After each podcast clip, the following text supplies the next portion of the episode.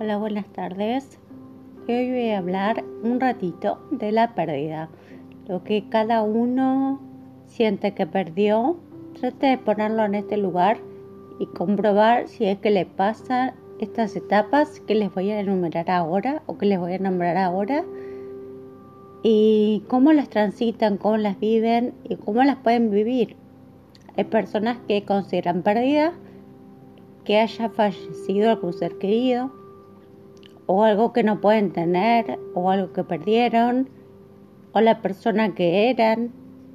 Las personas que tenemos alguna discapacidad, que no nacimos con discapacidad, yo creo que atravesamos un duelo, una pérdida de la persona que fuimos como si fuera que esa persona murió.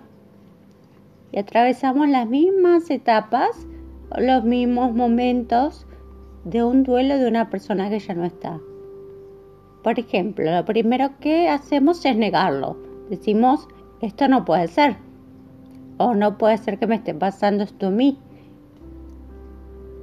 La segunda etapa que vivimos es una etapa de enojo, en la que esa persona que queremos ver o que queremos conectar ya no está.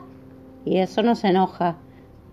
Una tercera etapa es la tristeza o la depresión, cuando comprobamos fehacientemente que por más que miremos hacia un costado, hacia adelante, hacia arriba, esa persona o eso que buscamos ya no está. La cuarta etapa sería la etapa del miedo. El miedo a que esto se repita, el miedo a sentir otra vez este fuerte dolor, con otra persona o en alguna situación personal, cada uno consigo mismo. Uno tiene ese miedo a que esto se repita y no se pueda sobreponer. La quinta etapa, creo que es la última y la más difícil, es la aceptación.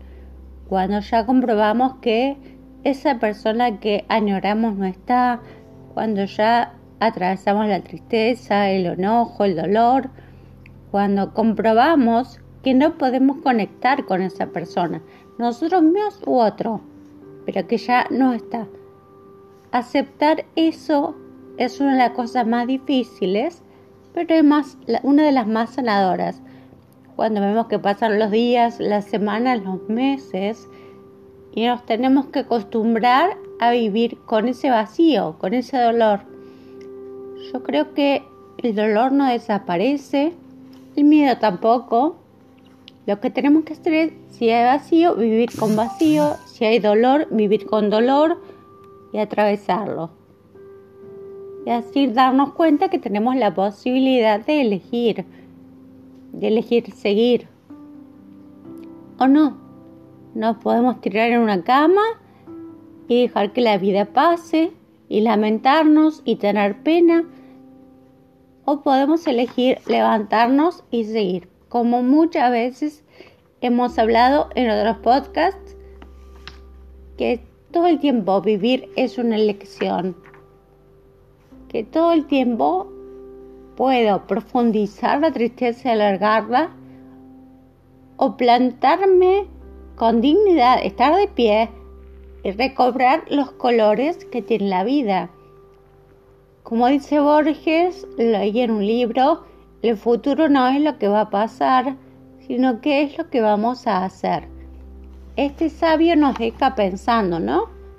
Me parece que mm, es muy interesante que tengamos en claro esta parte, sobre todo, que los sentimientos y las emociones relacionadas con el dolor están. El miedo está, la tristeza está, el dolor está. Si tienes miedo de algo, hazlo con miedo. Si te duele algo, hazlo con dolor. Si te genera tristeza seguir adelante, seguir triste. Pero es la única manera de hacerlo para poder avanzar, para poder seguir. Para poder seguir viviendo de la manera que vos sentís que te va a ser mejor. Creo que vivir completos es una experiencia maravillosa. Y si todo el tiempo estamos arraigados en lo que nos falta, en lo que no sale, en lo que no encuentro, en lo que no logro, en lo que no puedo, es muy difícil sentir, sentirse completo, sentir que la vida nos da esta posibilidad. Miremos alrededor y busquemos qué cosas nos hacen sonreír. Y de esta manera nos va a resultar más llevadero el encontrar paz, armonía. Es lo más parecido a la felicidad si no es la felicidad completa. Estoy convencida de que atravesar esta vida con los sí es mucho mejor que con los no. Vamos a encontrar de todo en el camino. Momentos felices y momentos que no son felices. Eh, ayer escuchaba un relato de una mujer que decía que se puede tener ambas emociones a la vez. Uno puede estar triste por algo y feliz por otra cosa, que pueden convivir en uno las dos emociones. Y primero, bueno, me pareció un comentario por ahí no tan profundo, pero tomémonos unos segundos para pensarlo. ¿Nosotros podríamos hacer esto?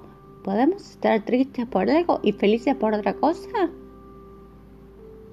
Pensémoslo y tratemos de vivir la vida con el medio vaso lleno. Mi papá siempre decía eso, ¿no? Eh, no tengo todo lo que quiero, pero quiero todo lo que tengo. Creo que si nos aferramos a ese quiero todo lo que tengo, nos vas a sentir mejor. Muchas gracias. Hasta el próximo podcast.